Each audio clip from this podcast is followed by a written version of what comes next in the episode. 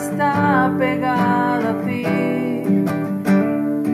porque tu diestra me ha sostenido.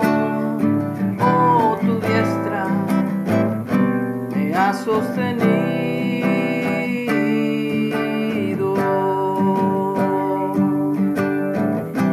Hola, muy buenos días. Bendito sea el nombre de Jesús, Nuestro amado Salvador. Y el nombre del Padre, que es el mismo, nombre del Hijo,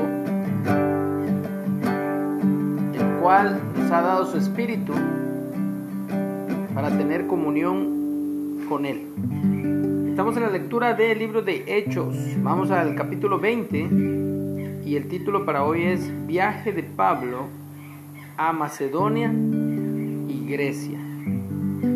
Así, después que cesó el alboroto, acuérdense que vimos el alboroto en Éfeso, cómo terminan eh, despidiendo a la asamblea que quería eh, matar literalmente a los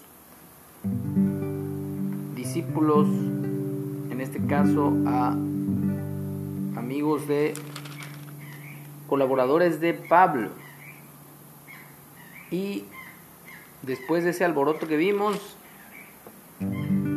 llamó Pablo a los discípulos y habiéndolos exhortado y abrazado, se despidió y salió para ir a Macedonia. Cuán importante es hoy día como dice la escritura, que en las iglesias escuchemos palabras de exhortación, pero también palabras de ánimo, palabras de amor.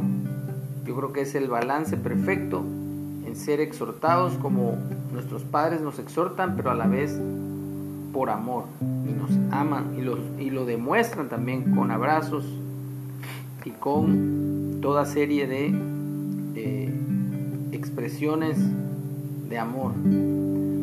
Después de recorrer aquellas regiones exhortarles con abundancia de palabras, llegó a Grecia.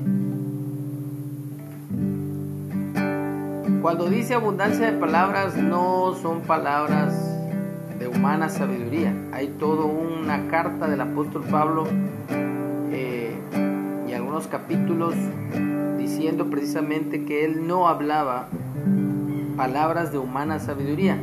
Hoy día es muy común escuchar en las iglesias, por la televisión, por la radio, por las redes sociales, eh, palabras de humana sabiduría, que a veces son buenas para, no sé, para levantar el, el ánimo, etcétera, etcétera, pero qué mejor que la palabra de Dios, que es vida, que es espíritu y que trae ese aliento de vida a nuestras vidas.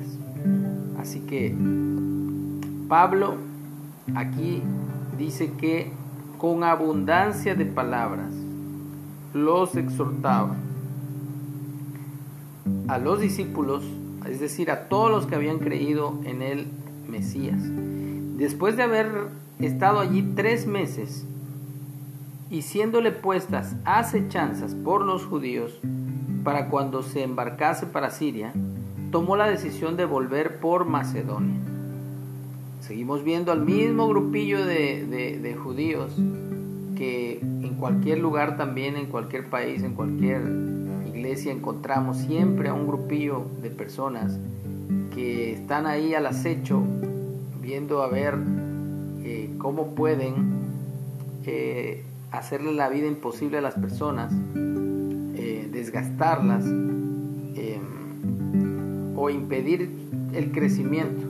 Y cuando ven que alguien crece, lo procuran hacerle un complot para eh, sacarlo, para echarlo fuera de, de, esa, de esa iglesia, ¿no? Me ha tocado vivirlo, me ha tocado verlo, así que por eso lo digo, no por otra cosa. Y le acompañaron hasta Asia, quienes le acompañaron Sópater de Berea, Aristarco y segundo de Tesalónica, Gallo de Derbe y Timoteo. y de Asia le acompañaron Tíquico y Trófimo. Estos, habiéndose adelantado, nos esperaron en Troas. Y nosotros, pasados los días de los panes sin levadura, navegamos de Filipos y en cinco días nos reunimos con ellos en Troas, donde nos quedamos siete días. Bueno, vamos a ver la segunda parte para no hacer tan corto tampoco el este. Dice, visita de, de despedida de Pablo en Troas. El primer día de la semana, reunidos los discípulos para partir el pan, aunque algunos escritores dicen que aquí realmente no habla de domingo, sino se habla de el primer eh, el primer Shabbat o Shabbatón pero bueno, no vamos a entrar en eso, vamos a leerlo tal cual. El primer día de la semana, reunidos los discípulos para partir el pan, Pablo les enseñaba, habiendo de salir al día siguiente, y alargó el discurso hasta la medianoche. Y había muchas lámparas en el aposento alto donde estaban reunidos. Y un joven llamado Éutico, que estaba sentado en la ventana, rendido de un sueño profundo, por cuanto Pablo disertaba largamente, Pablo hablaba mucho la palabra, vencido del sueño, cayó del tercer piso abajo y fue levantado muerto. Entonces descendió Pablo y se echó sobre él, muy a la manera de Elías y Eliseo que vimos en los capítulos de los libros, creo que es de, si no mal recuerdo, de Crónicas o de Reyes, donde se menciona precisamente algo muy similar, cuando Elías y Eliseo se ponían sobre el cuerpo de, alguien y Dios usaba sus vidas para resucitarlos. Entonces, descendiendo Pablo, se echó sobre él y abrazándole, dijo, no os alarméis, pues está vivo. Después de haber subido y partido el pan y comido, habló largamente hasta el alba, y así salió. Y llevaron al joven vivo y fueron grandemente consolados. Entonces aquí vemos un milagro, un acto sobrenatural de Dios, usando la vida de Pablo, al resucitar a este joven que cayó y murió. Cayó de un tercer piso, vencido por el sueño, y ahí lo dice, y fue levantado muerto. Pero Pablo descendió, se echó sobre él, abrazándole, y dijo, no se alarmen, pues está vivo. Así que lo que tenemos que hacer hoy día, si vemos a nuestros familiares, a nuestros hijos, a, amigos, que están muertos en pecado, abrazarlos, declararles la palabra de verdad, llevarlos, guiarlos a la comunión con Dios y el Espíritu Santo, el Espíritu de Jesús, el Espíritu de Dios, es el que tiene el poder para resucitarlos. Pero acordémonos siempre de no cesar de compartir la palabra de Dios, que es la que tiene en sí misma el poder para resucitar muertos y para afirmarlos en la fe. Así que no nos durmamos como los demás, estemos siempre despiertos, siempre alertas, estemos siempre compartiendo la palabra de verdad, la cual trae vida toda alma sedienta, a toda alma abatida, a todo hombre y mujer muertos en el espíritu, muertos espiritualmente. Temprano yo te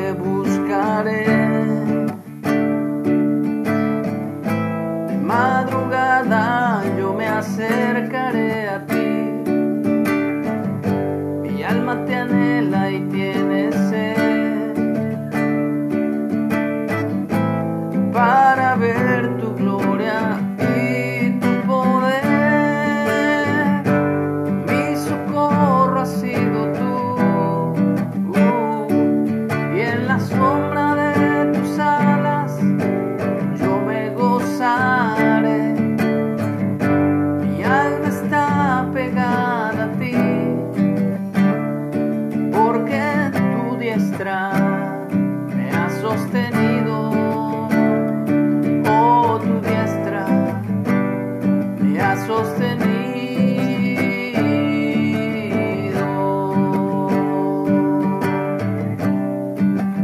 Hoy y siempre, su diestra de poder, de justicia.